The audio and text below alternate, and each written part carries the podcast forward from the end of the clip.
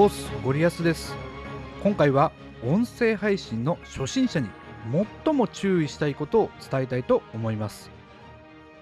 そろそろ音声配信歴1ヶ月になろうとしているゴリオさんがこんなことを言っています。音声配信はいろんな人との交流がすごく楽しくてどんどんのめり込んじゃいますね。そうですね。配信者とリスナーがきっぱり分かれてない感じのこの双方向のやり取りが魅力的なんですよね。でも最近ちょっと疲れてきたというか寝る時間も惜しくて。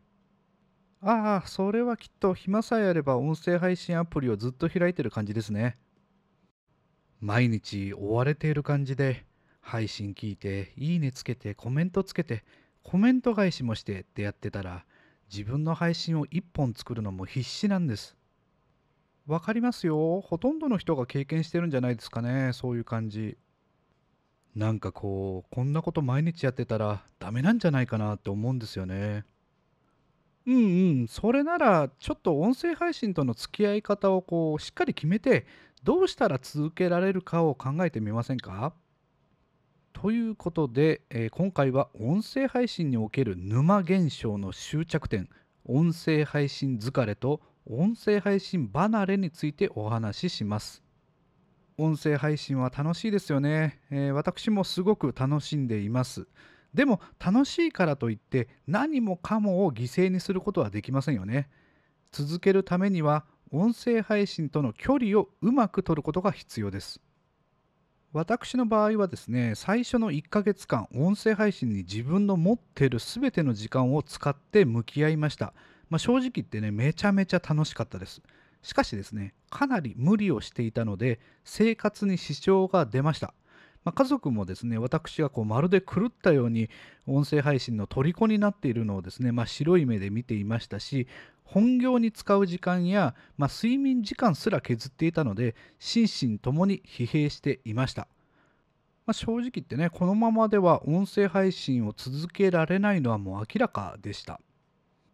実際のところですね平穏な生活を守るためにこう糸が切れたように突然音声配信を捨てる人もいます。音声配信がなくてもですね人は生きていけるからなんですね。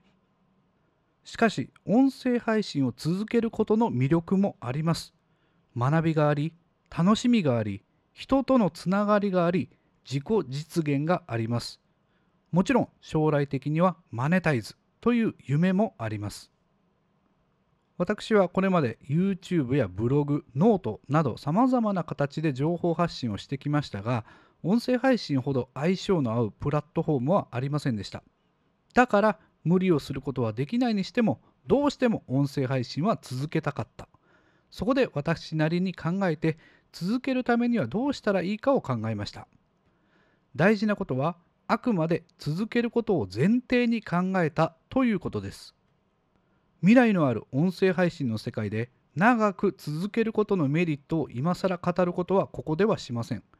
私たちが今立っている場所はスタート地点でしかなくここで引き返すなら始めないのと同じことです。逆に今、努力を続けることができれば、音声配信の世界で強い影響力を持つことだってできるのです。続けること、やめないことが正義であるという原点をずらさない。ここではそのことをお互いに確認し合いましょう。さて、どうやって無理をせずに音声配信を続けるか。一つ目のポイントは、最も大事なポイントです。それは投稿本数を減らすということ。これを怖がっている人はたくさんいますが、投稿本数を減らすことでのデメリットはそれほど大きくはありません。例えば、最初から週に2本という頻度では少なすぎると思われるかもしれませんが、私がよく知っているあるアカウントでは、最初から3日に1回の更新頻度にもかかわらず順調に成長して3ヶ月も経たないうちに1配信でいいねが50を超えコメントも20件近くついています。投稿本数が認知につながるという考え方を否定しませんが投稿頻度が高ければ高いほどいいという考え方を捨てることでかなり楽になるはずです。投稿本数を減らすことでコメント返しに使う時間も格段に減ります。逆に1配信に対するいいねやコメントがもらいやすくなるという側面もあり、充実感も高まります。2つ目のポイントは、フォローを整理するということです。相互フォローなどで増やしたフォロワーは、あなたの配信を聞くこともいいねすることもありません。なぜなら、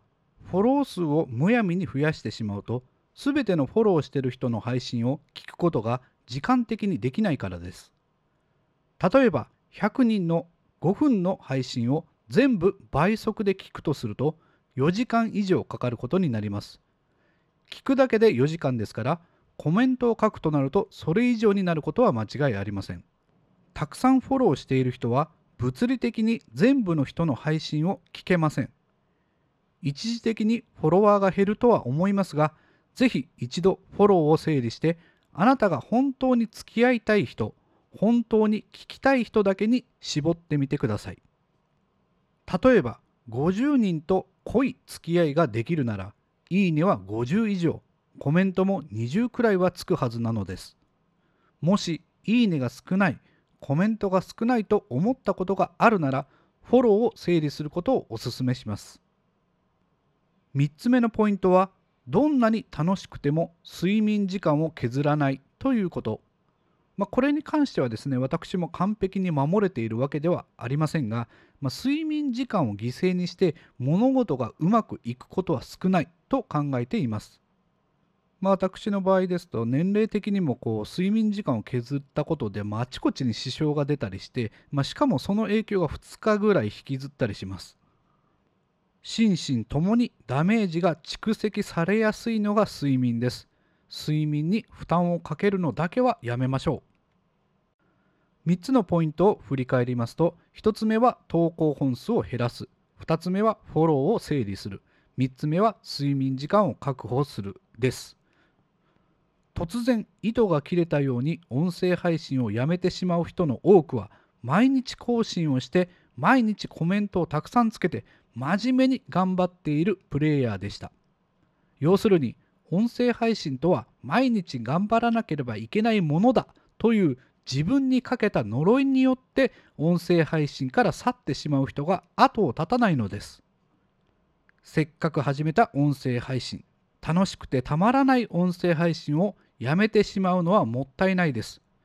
私たちは続けること、やめないことが正義であるという原点をずらさないという誓いをともどもに胸に刻んでまいりましょう。というところで今回の話をまとめます。今回のゴリアスポイント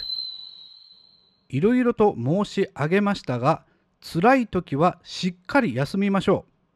う。1週間休んでも、1ヶ月休んでも帰ってこればいいだけです。プラットフォームが存在している以上、あなたのアカウントは消えていません。休んでまた初めても意外と普通に戻ることができます。